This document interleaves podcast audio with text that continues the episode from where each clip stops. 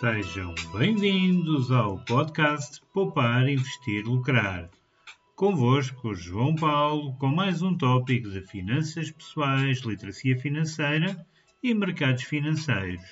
Todas as segundas, quartas e sextas-feiras e sempre a tentar que não sejam mais de 10 minutos. Vamos lá então começar. Bem, como já viste no título de hoje, uh, hoje vamos falar sobre os mercados são sempre cíclicos. E bem, como já deves saber, uh, a incerteza é a maior certeza nos mercados financeiros. Pois se és novo nos mercados, é normal que ainda não estejas habituado, pois os mercados podem ser muito intimidantes numa, de uma certa forma, pela incerteza e pela volatilidade diária. É normal algumas ações subirem ou descerem 5 ou 10% num único dia ou até numa manhã, e para algumas pessoas isso é considerado muito arriscado. No entanto, a volatilidade é uma parte importante dos investimentos eh, e no decurso de um período mais longo vai formar ciclos de mercado, independentemente da tua perspicácia nos investimentos Hum, vais falhar caso não compreendas os ciclos e não gerir corretamente o seu risco. E eu sei o que é que eu te digo, pois até perceber muito bem estes movimentos, perdi alguma coisa, mas isso falaremos a futuro. Pois bem, os ciclos de mercado, os crescimentos e as recessões representam sempre um risco presente para a tua carteira, pois cada ciclo pode ser diferente só em detalhes mas se tens, se estudares os desempenhos passados no mercado, sabes que certos padrões se repetem após cada ciclo. Mas como é que se aprende sobre os ciclos? Segundo o Sr. Charles Munger, não há melhor professor que a história para terminar o futuro. Conhecer os ciclos não te oferece certeza nenhuma, mas o investidor que conhece a história por trás dos ciclos pode fazer pender as probabilidades a seu favor. E isto é uma grande verdade um bom investidor também deve perceber de psicologia. E falaremos também disso a futuro. Pois a natureza humana dificilmente muda. As emoções são uma importante componente das tendências, não tenhas dúvidas. Podes não conhecer o futuro, mas deves ter uma ideia aproximada do ponto do ciclo em que o mercado está a posicionar em conformidade.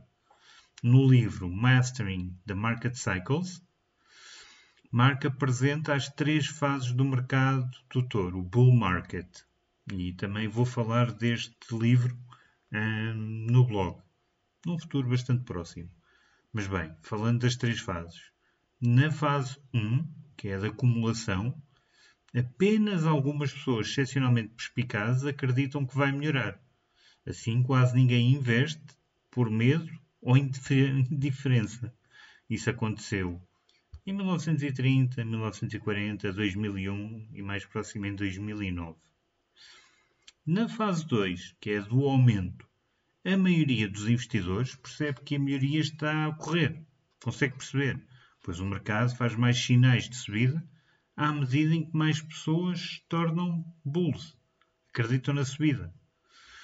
Na etapa 3, que é a distribuição, todos concluem que as coisas vão melhorar sempre o FOMO, conhecido FOMO, o Fear of Missing Out, ou em português o medo de ficar de fora, instala-se.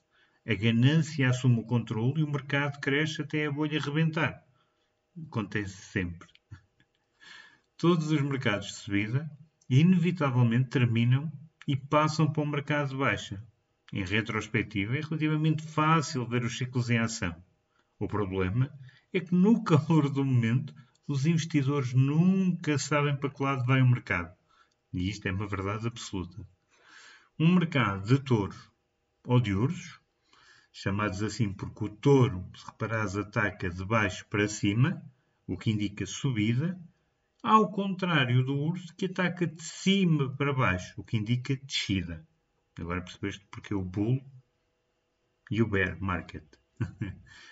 são muitas vezes categorizados em dois ciclos diferentes: cíclicos ou seculares. Falando um bocadinho de cada um deles. Os ciclos de mercado cíclico são de curto prazo são impulsionados pelas emoções do investidor e podem durar dias, semanas ou meses. Os ciclos de mercado secular podem durar mesmo muitos anos, mesmo décadas, e são conduzidos por fatores fundamentais, como taxas de juros ou lucros.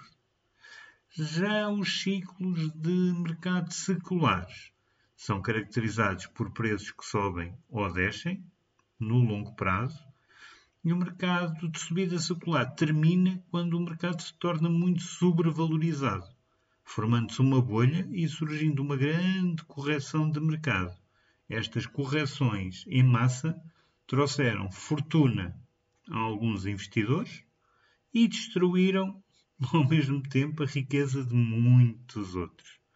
E isto é uma verdade sobre os mercados. Eles são sempre cíclicos. E se não conheces e tens medo, informa-te. E nós vamos falar aqui muito mais sobre esta questão de mercado. Eh, quero-te dar muitas mais informações para conseguir investir com confiança, pois não basta o conhecimento. A questão psicológica é de extrema importância. Ouve bem este podcast, relê. Se quiseres começar a investir no mercado, acredita, ele vai-te dar muito jeito para perceberes os ciclos. E estas três fases são muito importantes. E aprendi da pior forma, como já te disse. Mas bem, não me quero alongar muito por aqui, eh, que até já vai um pouco longo, não tanto quanto deveria, mas sempre a tentar menos dos 10 minutos. E bem, já sabes, se gostaste, subscreve o podcast onde estiveres a ouvir, partilha com um amigo que estes temas possam ajudar e acredito que tenhas algum. E se quiseres ver em maior detalhe estes e outros temas, passe em www.pouparinvestirlucrar.com e eu espero por ti no próximo episódio. Até lá!